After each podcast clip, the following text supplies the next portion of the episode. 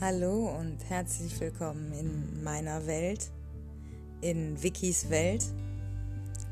Ich will euch ein bisschen mitnehmen, ein bisschen teilhaben lassen an meinem Leben.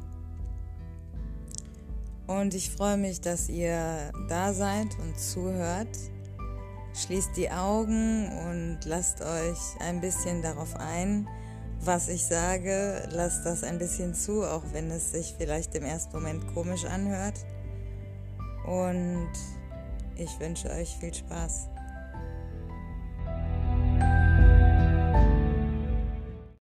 Ich freue mich, dass äh, ihr wieder eingeschaltet habt. Und ich werde in der ersten Folge äh, darüber reden, warum ich nur noch Kanaken date. Also, ich habe immer schon eine Schwäche für Südländer gehabt. So, wenn ich mir mein Beuteschema anschaue, dann war das aber früher trotzdem sehr durchmischt. So, da waren auch Deutsche dabei, Polen, Holländer, also auch Leute, die jetzt nicht sich selbst als Kanaken bezeichnen würden oder auf die diese Bezeichnung passt.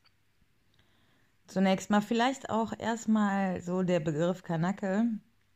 Wenn den Deutsche benutzen, ist der meistens rassistisch konnotiert. Und das ist auch einer der Gründe, warum ich dieses Wort eigentlich nie verwendet habe.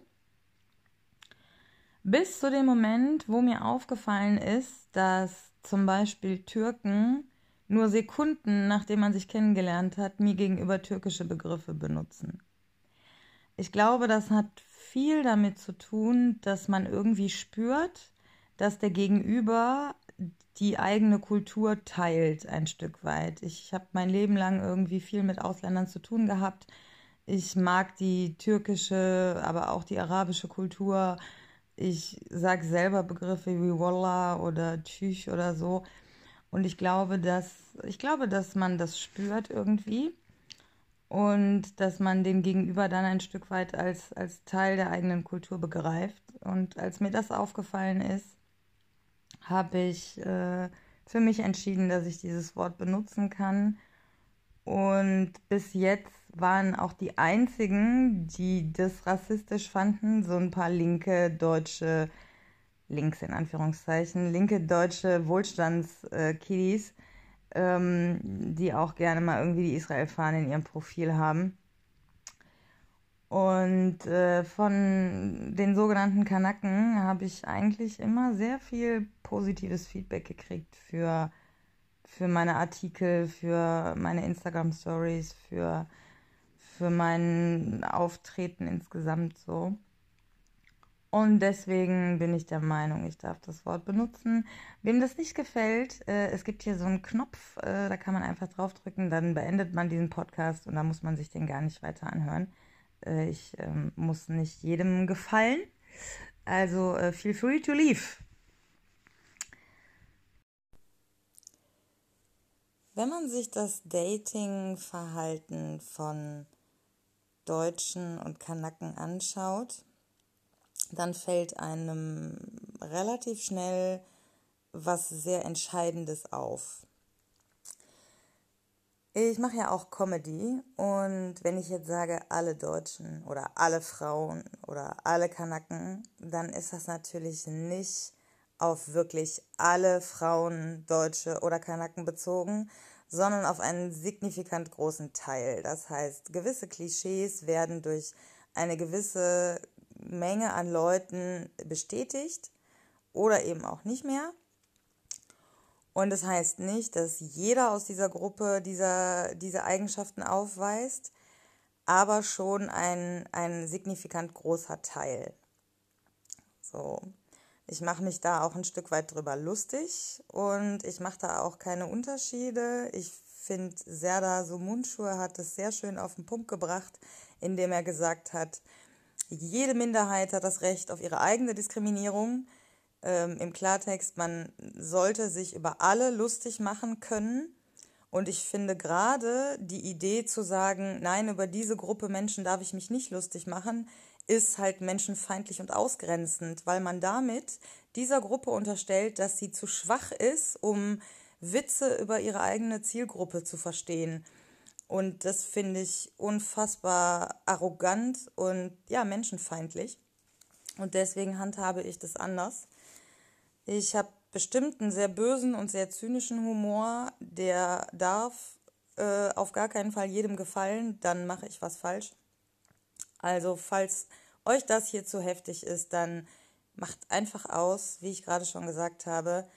Äh, das ist nichts für jeder Mann und jede, jede Frau. Und ich finde es auch gar nicht schlimm, wenn euch das nicht gefällt. Das macht nichts. Ja, wenn man sich also das Datingverhalten anschaut äh, von Deutschen und von Kanaken, dann wird einem relativ schnell äh, klar, dass das Verhalten, was die jeweiligen Personen nach außen hin an den Tag legen, sich komplett von dem unterscheidet, wie es dann real tatsächlich abläuft bei so einem Date. Ich gebe jetzt mal ein Beispiel. Also wenn man sich mit einem deutschen Kerl trifft, und dann kommt irgendwann der Punkt, wo er versucht, einen Annäherungsversuch zu starten und man lehnt das ab. Als Beispiel, er legt den Arm um mich und ich sage, mal, ich möchte es nicht. Dann ist das irgendwie für den Deutschen in dem Moment so der Startschuss für, wie kriege ich sie doch noch rum. Es ist ein ganz seltsames Verhalten, was ich immer wieder beobachtet habe. Sobald man quasi ablehnt als Frau, fühlt der Mann sich herausgefordert, jetzt erst recht irgendwie sie rumzukriegen. Und die werden dann wirklich immer aufdringlicher, bis man quasi das Date abbrechen muss, sozusagen. Und nach außen hin aber sind Deutsche so, ich respektiere die Frau, natürlich und oh, sowas würde ich nie tun und ganz komisch irgendwie, also das komplette Gegenteil. Und bei Kanaken ist das genau andersherum. So vor ihren Freunden oder Kollegen ist es oft so dieses Rumgeprolle, ja, ich hab die weggeflankt so und äh, voll die geile Alte und äh, ich bums die heute noch. Und dann trifft man sich mit denen und dann passiert exakt dasselbe so, Annäherungsversuch, man sagt, ich möchte das nicht. Und ab dem Moment ist das Ganze quasi erledigt. So, ein Kanake hat viel zu viel Stolz als dass er das dann nochmal versuchen würde.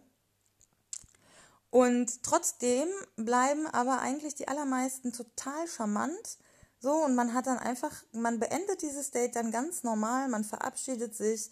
Äh, das ist selten bei mir gewesen, dass das irgendwie eskaliert ist oder, oder sich sehr unangenehm entwickelt hat äh, zum Ende hin. Das war eigentlich fast immer, ja, bei, bei Deutschen äh, der Fall. Und das, ja, gefällt mir. Ich mag dieses äh, nach außen hin ein bisschen Player machen, aber in Wirklichkeit eben äh, sehr charmant sein und sehr aufmerksam sein und ja, eben auch verstehen, dass es manchmal einfach nicht passt und das respektieren. Das finde ich extrem wichtig und das erlebe ich halt in ja, 95 Prozent der Fälle bei Kanaken und bei Deutschen eben leider nur sehr selten. Und es gibt noch einen weiteren extrem wichtigen Grund für mich, warum ich Dates mit Kanaken bevorzuge. Und zwar sind die im Normalfall deutlich gepflegter. Also Kanaken achten extrem auf Körperhygiene. Alleine der Unterschied zwischen einem beschnittenen und unbeschnittenen Schwanz ist schon für mich als Frau einfach, ist es einfach viel angenehmer. Und so ein ausrasierter Nacken, wenn man einmal die Woche zum Friseur geht. Das ist schon, das gefällt mir alles so. Ich meine, im Grunde könnte ich auch, statt auf Tinder oder Badu rumzuhängen, mich einfach jeden Donnerstag oder jeden Freitag vor einen x-beliebigen türkischen oder arabischen Friseursalon in Wuppertal stellen. Und da käme dann auch im Minutentakt mein Beuteschema rein und raus so. Und ja, ich habe tatsächlich auch schon relativ äh, viele Erfahrungen mit äh, äh Deutschen oder äh, Nordwesteuropäern gemacht und das war oft unschön, wenn ich das so sagen darf. So, Körperhygiene ist irgendwie bei vielen nicht so ein Thema. Und das ist für mich als Frau dann ja nicht unbedingt toll, wenn man das mal so ganz vorsichtig formuliert. Also, ja, sorry Leute, ernsthaft, aber bitte äh, wascht euch einfach. Das ist ehrlich, das ist doch nicht zu viel verlangt, oder? Wenn man, wenn man eine Frau bumsen will, so, dann, ey, bitte. Eine ganz witzige Beobachtung habe ich auch noch gemacht. Guckt euch mal junge deutsche Männer, aber auch Frauen an. Die wollen alle aussehen wie Kanaken. Also junge deutsche Männer gehen heute viel eher auf die Sonnenbank regelmäßig ins Fitnessstudio, lassen sich tätowieren, lassen sich ein Vollbart wachsen, gehen einmal die Woche zum Friseur, haben diesen Boxerschnitt, fahren irgendwelche aufgemotzten Karren, tragen Markenklamotten. Also all diese Dinge, die die Kanaken immer schon gemacht haben, die sind jetzt irgendwie Trend. Und bei den Weibern genau dasselbe Phänomen. Alle haben irgendwelche Riesenbooties wie Kim Kardashian, lassen sich die Lippen aufspritzen, äh, haben lange, dicke Haare irgendwie. Also ja, Kanaken-Style ist Trend schon längst. Und das finde ich, finde ich wirklich witzig. Vor allen Dingen, wenn das halt nicht funktioniert. Also, sorry, aber Vollbart sieht halt nur dann gut aus, wenn du auch wirklich einen vollen Bart hast, Junge. Und bei manchen Deutschen ist es halt eher so ein bisschen Gestrüpp im Gesicht. Und Leute, nein. Ganz ehrlich, einfach nein. Lasst es besser. So. Der einzige Nachteil, den es bei Kanaken so gibt, ist La Familia. Also ja, ich kann nachvollziehen, dass eine, ein starkes Band zur Familie durchaus gut sein kann. Ich weiß von vielen Leuten, dass sie ihre eigene Firma oder ihr Studium oder sonstige Sachen nie so schnell hätten realisieren können, wenn die Familie sie nicht unterstützt hätte. Ich finde sowas wirklich großartig und sehr wertvoll und finde, dass die Deutschen sich da teilweise durchaus eine Scheibe von abschneiden könnten. Aber, ja, ey, ich bin Deutsche, das kriegst du nicht raus. Wir haben immer ein Aber so. Aber Problematisch wird das Ganze dann, wenn die Familie für diese Unterstützung etwas erwartet, was den, das Kind in dem Sinne unglücklich macht. Wenn also die Unterstützung der Familie nur dann da ist, wenn der zu Unterstützende nach den Regeln der Familie lebt, dann kann das Ganze sehr schnell sehr problematisch werden. Und ich möchte an der Stelle auf jeden Fall jedem, der in so einer Situation steckt, sagen, es ist leicht gesagt, den Kontakt abzubrechen und sich selbst zu verwirklichen und auf die Familie zu scheißen, in Anführungszeichen. Ich weiß, dass das in der Realität nicht so einfach ist. Ich möchte euch aber auch sagen, erstens, eure Eltern sind dazu verpflichtet, euch zu unterstützen, wenn sie euch auf diese Welt setzen. Das ist nämlich das, was Eltern machen müssen. So, es ist total egoistisch zu sagen, ich will ein Kind eigentlich, weil das Kind wird nämlich gar nicht gefragt. Deswegen ist es völlig normal und selbstverständlich, dass Eltern ihr Kind bestmöglich unterstützen auf dem Weg ins Erwachsenenleben.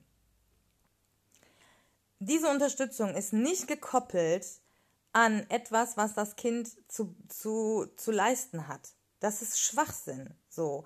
Wenn ihr glücklich seid mit einem Job, der euren Eltern nicht gefällt, dann hat, hat das nichts mit euch zu tun, sondern dann haben eure Eltern ein Problem und nicht ihr. Sie müssen sich daran gewöhnen, dass ihr Kind einen Job macht, mit dem sie erstmal nicht klarkommen. Und nicht ihr müsst euren Job ändern oder euch oder eure Interessen. Das klingt einfach und ich weiß, dass das nicht so einfach umzusetzen ist, aber trotzdem finde ich das richtig so zu denken und zu handeln. Und ich hoffe, dass es in eurem Umfeld irgendwie Leute gibt, die euch dabei unterstützen. Meistens ist es ja auch nicht so, dass die ganze Familie komplett so denkt. Vielleicht findet ihr auch erstmal jemanden, mit dem ihr reden könnt, so der ein bisschen cooler ist und vielleicht vertraut ihr euch erstmal dem an, wenn ihr irgendwas habt, was ihr eurer Familie nicht sagen könnt.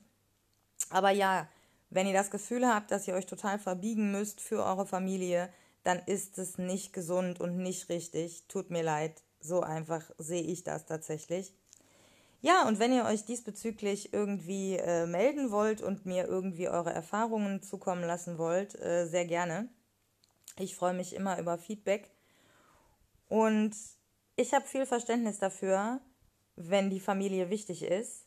Aber wenn man sich mit mir verabredet und mich dann versetzt mit der Begründung, ja, mein Cousin und hier, der wollte, dass ich ihn da und dahin fahre, ey, tut mir leid, so, nein. Überlegt euch, was in eurem Leben welche Priorität hat, so. Und wenn ihr verabredet seid, dann ist es eure Entscheidung und euer Leben. Und klar, wenn es ein Notfall ist, verstehe ich das so. Aber wenn der Cousin einfach bloß irgendwie in eine Shisha-Bar will und keinen Bock hat, selber zu fahren, so, dann ist es für mich keine ausreichende Entschuldigung, unser Date abzusagen. Also, check your priorities. Und ich möchte euch zum Abschluss auf jeden Fall noch ein gutes Gegenbeispiel liefern dafür, dass eben meine Theorie auch nicht immer hundertprozentig passt. Mir ist das alles tatsächlich wirklich mal passiert. Alles, was ich erzähle, entstammt meinem eigenen Leben. Ich denke mir meine Witze oder meine Sachen für, für, für die Bühne oder irgendwie solche Dinge, denke ich mir nie aus, sondern ich, das entspricht immer alles den, den Sachen, die ich auch wirklich erlebt habe. Ich bin also gar nicht so kreativ.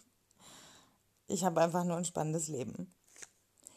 Also, ich hatte mal ein Date mit einem Kurden und ich finde Kurden wirklich toll, weil die Idee, die in Rojava gelebt wird, meinen Lebensidealen und meinen Werten sehr nahe kommt. Das ist eine große Inspiration für mich. Kurdistan ist, glaube ich, eine der wichtigsten Regionen für den Anarchismus, abgesehen vielleicht noch von Chiapas in Mexiko und Katalonien ist, glaube ich, Rojava und, und, und die Idee, die dort gelebt wird, wirklich ja, sehr nah am, am, am Anarchismus. Und das gefällt mir. Und dementsprechend habe ich immer schon so einen, Kurden haben bei mir meistens schon so einen kleinen Bonus. Und ich hatte ein Date mit einem Typen, auf Badu hieß er damals Bueno und wir nennen ihn jetzt einfach mal so, weil ich tatsächlich seinen realen Namen auch wirklich verdrängt habe. Wir hatten ein echt schönes Date. Wir haben fast fünf Stunden irgendwie. Wir waren erst Kaffee trinken, dann sind wir ein bisschen spazieren gegangen so und wir haben echt viel geredet. Es war total nett. Dann hat er mich nach Hause gefahren. Wir haben im Auto gesessen, nochmal geredet. Dann hat er mich irgendwann geküsst. Und ich hatte schon vorher in den Gesprächen sehr deutlich gemacht, dass ich mir gern viel Zeit lasse. Und wir haben uns so geküsst und dann habe ich so, bin ich so ein Stück zurück, habe aus dem Fenster geguckt und habe so gesagt, boah, das war wirklich schön, so vielen Dank, aber mehr bitte nicht. Und sehe nur aus dem Augenwinkel, wie er irgendwas macht und denk so, hä? Und guck ihn an. Und dann hat er einfach seinen Schwanz rausgeholt und guckt mich so total auffordernd an. Ja, ich bin ihm danach übrigens nochmal begegnet. Das war äußerst lustig. Das war ihm sehr, sehr unangenehm und ich glaube, er hatte die ganze Zeit Angst, dass ich mich relativ laut über seine Aktion irgendwie äußere. Es waren viele Leute da, wo wir uns gesehen haben. Das war schon witzig. Ich hoffe, wir laufen uns nochmal über den Weg, mein Lieber. Du solltest Angst haben. Es kann immer mal passieren, dass ich, äh, dass ich die Möglichkeit für eine spontane, für einen spontanen kleinen Auftritt äh, nutze und äh, ein paar Witze teste, wenn du mir über den Weg läufst. Also ja, es, äh, es gibt auch Kanacken, äh, auf die meine ganzen Analysen nicht zutreffen. Für alle, die auf die Idee kommen, ein Date mit mir zu wollen und sich vielleicht überlegen, ob die Nummer mit dem ich packe einfach mal meinen Schwanz aus eine gute Idee ist, denen sei hier noch gesagt, ich habe ein Taschenmesser Und ich glaube, sollte mir sowas nochmal passieren, würde ich einfach eiskalt selbiges aus der Tasche holen, dich angucken und sagen, ich nehme ihn to go, okay?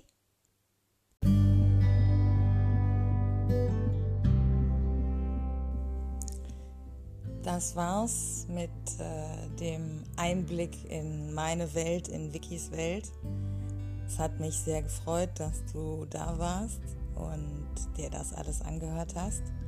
Und ich hoffe, du hörst beim nächsten Mal wieder zu. Bis dahin wünsche ich euch entspannte Zeiten und nehmt das Leben nicht zu schwer und flirtet mehr.